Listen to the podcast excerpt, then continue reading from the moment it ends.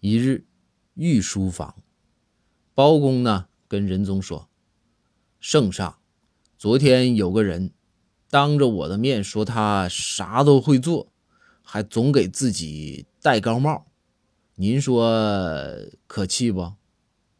仁宗说：“是啊，敢在我包爱卿面前嘚瑟，这可不是一般的嘚瑟呀。这人谁呀？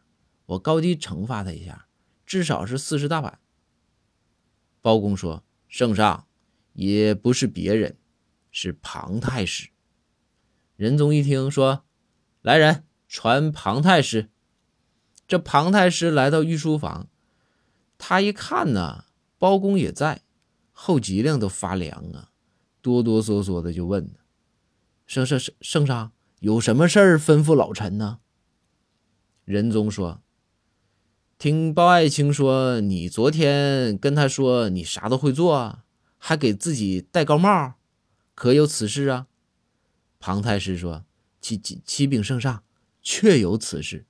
老臣呐，确实啥都会做呀。”仁宗说：“老庞，当我面你还这么狂吗？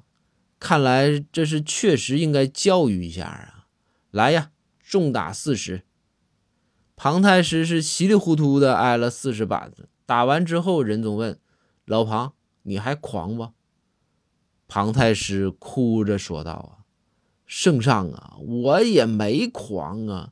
昨天包拯来我家吃饭，我亲自下的厨，我就问他，我说你想吃啥，我啥都会做。”